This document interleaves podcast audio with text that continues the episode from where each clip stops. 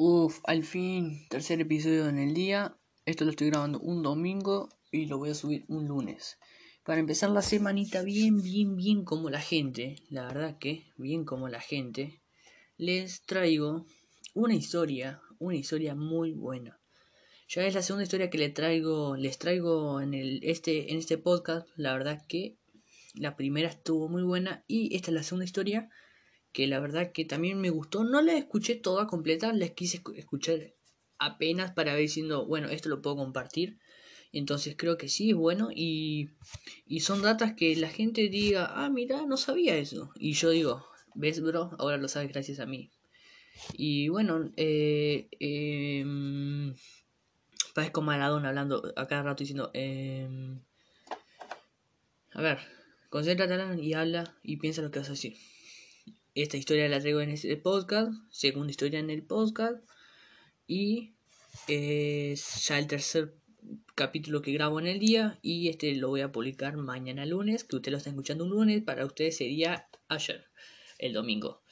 Y bueno, mm, sin nada, no tengo nada más que decir, la verdad. Creo que. ¿Por qué siempre decía eso? Viste que no sé, me quedo sin palabras. Y entonces digo, ya no tengo nada más que decir, si se me olvida, lo digo al final de, lo, de la historia o algo así.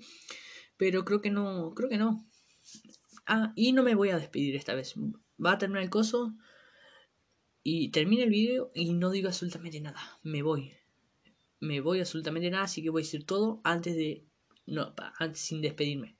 Termina esto y me despido. No me despido, termino sin decir absolutamente nada. Así que dejo el link de este canal donde sube muchas cosas de armas, absolutamente todas. Cómo usar eh, una 9 milímetros, eh, sobre historias sobre un tanque de guerra o cosas así. Así que les dejo el link en la descripción de este capítulo.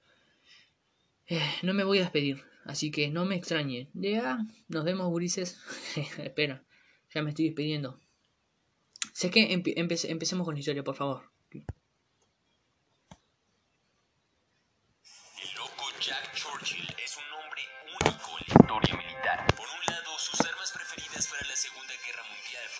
Se me cayó el celular. Ay Dios, ahora sí, sigamos.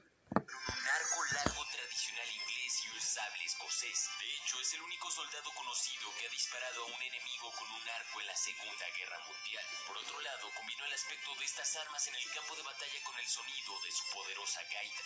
Pero ¿cómo pudo un soldado tan descabellado llegar al frente de las fuerzas aliadas? Seguramente hablar de él exclusivamente por su criterio en la elección de armas e instrumentos no haría justicia a su vida, que es digna de una película de Hollywood dentro y fuera del frente de batalla. Créeme cuando digo que la vida de este soldado es digna de ser contada mil y un veces por lo heroico y extrañamente maravilloso de sus acciones. Definitivamente una de las historias más impactantes, emocionantes e inspiradoras que han existido en los registros militares. Abróchate el cinturón, ponte cómodo y prepárate para conocer la asombrosa vida de Jack Churchill. Jack Churchill era parte de una familia inglesa de Oxfordshire cuyas raíces se remontan al siglo XVI. Nació en 1906 en Ceilán, ahora conocido como Sri Lanka, mientras que su padre, que trabajaba para el servicio colonial británico, se instaló junto con su familia en Sri Lanka y Hong Kong. Solo en 1917 su familia se trasladó a Inglaterra. Después de terminar la escuela, Jack comenzó su carrera militar. Se graduó de la famosa Academia Militar Real de Sandhurst en 1926, entrando poco después en el histórico regimiento de Manchester, al que su hermano menor Tom también se incorporaría más tarde. El servicio militar de Jack comenzó en la colonia británica de Birmania. Allí pasaba gran parte de su tiempo libre en su motocicleta, yendo de un sitio a otro. Incluso condujo más de 2.000 kilómetros en la India después de asistir a un curso obligatorio de señalización. Jack era la definición de un alma libre. Fue durante sus primeros años en las Fuerzas Armadas Británicas cuando Jack adoptó su característico interés y habilidad con la gaita, un muy antiguo instrumento de viento. Con el tiempo, Jack fue aprendiendo su música de los soldados de Cameron Highlanders, uno de los regimientos de infantería británica más famosos de esos tiempos. A su regreso a Inglaterra, comenzó a participar en diferentes películas, a veces tocando la gaita y en otras usando su arco largo, un arma tradicional que había empezado a dominar en su uso después de regresar de Birmania. Sin embargo, el destino lo llevaría nuevamente a Birmania para luchar en la rebelión birmana de 1930 a 1932, pero con el conflicto terminado vio que su vida en el ejército era un tanto deficiente. Así durante los años 30, además de aparecer en películas, dejó el ejército en 1936 para trabajar en un periódico de Kenia. Al mismo tiempo, siguió entrenando con el arco largo. Cuando decimos arco largo, estamos hablando de un arma de casi 2 metros de longitud. Su habilidad con el arco largo incluso lo llevó a representar al equipo británico en los campeonatos mundiales de tiro con arco de 1939 en Oslo, Noruega. Pero poco después estalló la Segunda Guerra Mundial y Jack sin ningún reproche queja se presentó al frente una vez más. Como segundo al mando de su compañía, Matt Jack comenzó a luchar en 1940 trasladándose a Holanda, Bélgica y Francia. Desde el principio se pudo ver que abordaba el combate con un estilo propio y audaz. Aparte de sus armas, equipamiento militar y gaita, era una estratega natural que organizaba incursiones excepcionales en pequeños equipos. Sus capacidades de liderazgo no fueron ignoradas y cuando el comandante de su compañía fue herido, Jack lo sustituyó. Fue durante este tiempo que Jack Churchill realizó su logro más famoso. Churchill y su batallón fueron enviados a una posición alta en el pueblo francés de Lopinetel. Estaban reconociendo una patrulla enemiga que se acercaba. El loco Jack su posición oculta como una oportunidad única para hacer un tiro de flecha utilizando su arco a unos 27 metros de distancia, asestando el tiro de manera efectiva contra un soldado enemigo.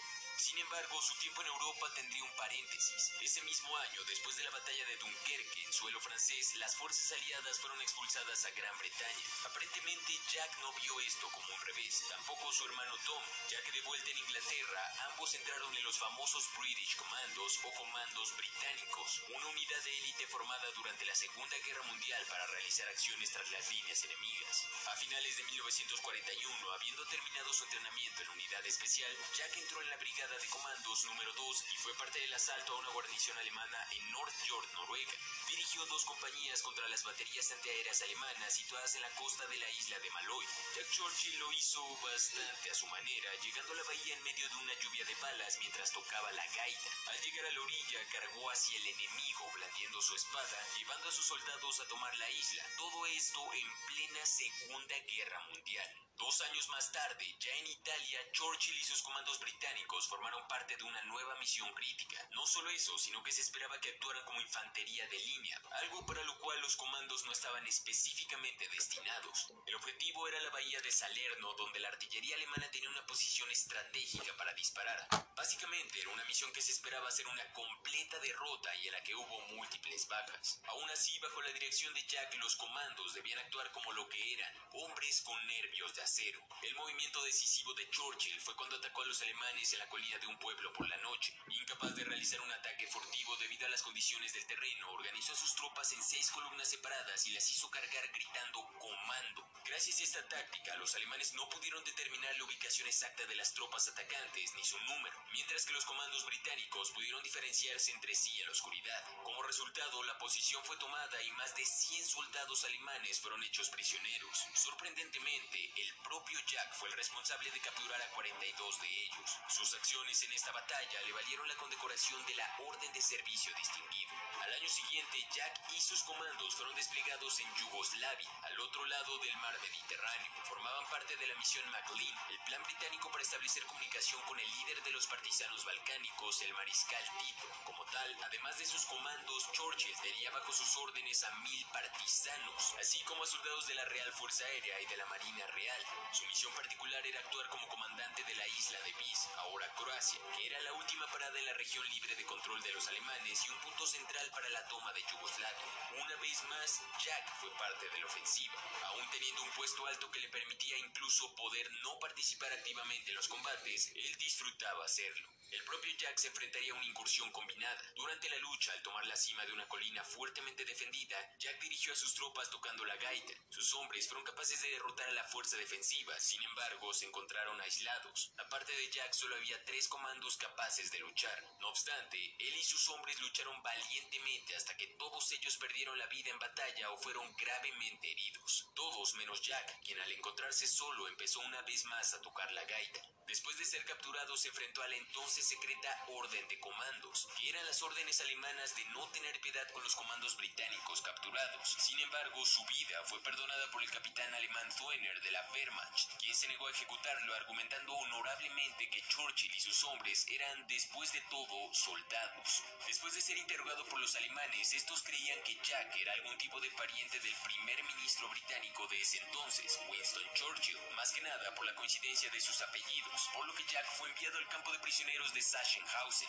Él y un oficial del ejército real británico lograron escapar del campo solo para ser recapturados unos pocos kilómetros antes de llegar al mar. Por lo tanto, fueron trasladados a Niederdorf, Austria, donde Jack Churchill nuevamente trató de escapar. Había estado almacenando suministros para sí mismo con cautela y aprovechó una falla en el sistema eléctrico del campo para finalmente hacer una fuga exitosa. Marchó hacia el sur manteniéndose fuera del camino y llegó a Verona, Italia, después de cruzar la frontera. En su octavo día como fugitivo encontró un convoy de vehículos estadounidenses que lo ayudaron. Para ese entonces, la acción militar en Europa ya había terminado, así que regresó de nuevo a Birmania, solo para escuchar las noticias de los dos lanzamientos de armas atómicas en Hiroshima y Nagasaki, Japón, por parte de los estadounidenses y que provocaron el fin del conflicto. Con el fin de la Segunda Guerra Mundial, Jack tuvo que esperar tres años para probar de nuevo algo de acción esta vez en la Palestina británica. Llegó al país en una época bastante problemática. El año anterior a su llegada, la propuesta de las Naciones Unidas para la partición de Palestina sirvió para aumentar la violencia entre árabes y judíos. Después de que los árabes sitiaran el hospital de Hadassah, un convoy de civiles y las fuerzas israelíes que los escoltaban abandonaron el hospital solo para ser emboscados por cientos de árabes. Como las autoridades británicas habían asegurado a Israel la protección de sus convoyes neutrales, Jack Churchill junto con 12 de sus hombres fueron los primeros refuerzos en llegar a la escena. Valientemente pasaron por la posición árabe y se reunieron con los miembros del convoy. Se ofrecieron escoltarlos, pero ellos lo negaron. Consideraron esperar a que llegaran los refuerzos de las fuerzas de defensa judía para salvarlos, ya que era demasiado arriesgado moverse bajo el fuego árabe. Sin opciones, Jack y sus hombres se retiraron y proporcionaron fuego de cobertura para ganar tiempo. Sin embargo, no pudieron salvar al convoy, ya que fueron atacados con armas de gasolina. 78 de ellos perdieron sus vidas. Sin embargo, al día siguiente, Jack participó en la evacuación de unos 700 civiles más del hospital de Hadassah. En honor a sus esfuerzos, hasta el día de hoy en Jerusalén, la calle que conduce al hospital lleva su nombre. Palestina fue su fin como soldado, aunque sirvió en la Escuela Australiana de Guerra como instructor. Durante su estancia en Australia comenzó a practicar surf, que se convertiría en otra de sus aficiones en compañía de la gaita. Conclusión, a lo largo de su carrera militar, Jack Churchill fue premiado dos veces con la Orden de Servicio Distinguido. Pero para ser justos, el loco Jack no era un ejemplo de soldado, al menos en lo que respecta a su componente de frialdad. Cuando recibió una condecoración de un general que le preguntó por qué usaba una espada en tiempos modernos, Jack respondió con un lema un tanto irónico pero impresionante. Cualquier oficial que entre en acción sin su espada está mal vestido. En este sentido, a pesar de todos sus logros, su carrera militar solo lo llevó al rango de teniente coronel, el rango militar más alto de Reino Unido para los que están en el campo de batalla. Tal vez es lo que quería, ya que era un alma libre, uno de esos soldados que solo aparecen una vez cada 100 años. Jack Churchill pereció el 8 de marzo de 1996 a los 89 años de edad. Era un personaje excéntrico sin duda, y sin embargo, su excentricidad nunca entró en conflicto con su honor como soldado, ni con su compromiso con el deber. Eso ha sido todo, por favor ayúdame compartiendo esta... Uf, amigos, sé lo que acabo de decir antes de empezar con, con esta historia, pero no me puedo ir sin decir algo, no sé, loco, siento que tengo que decir algo, si no sé que este episodio va a decir como, ¿what? Está incompleto, entonces quiero decir que, por favor, les ayuden al canal este de Armapedia para, para suscribiéndose, compartir el, el video y cosas así para el, eh, para el siguiente video, capítulo, ¿no? Pero para el otro puede que traiga otra historia. No, puede que no. Ya, no sé, ahora veo, es que tengo que otros, otros, otros temas que tocar, entonces, principalmente políticos. No sé por qué quiero tocar temas políticos, sé que a la gente no, no le interesa. Pero bueno, nada más, no me voy a despedir, no me voy a despedir, no, no, no, no, no. Aunque te diga, no, Alan, despídete, dale, no, no pasa nada, no, no me voy a despedir, no, chao, me despedí, no.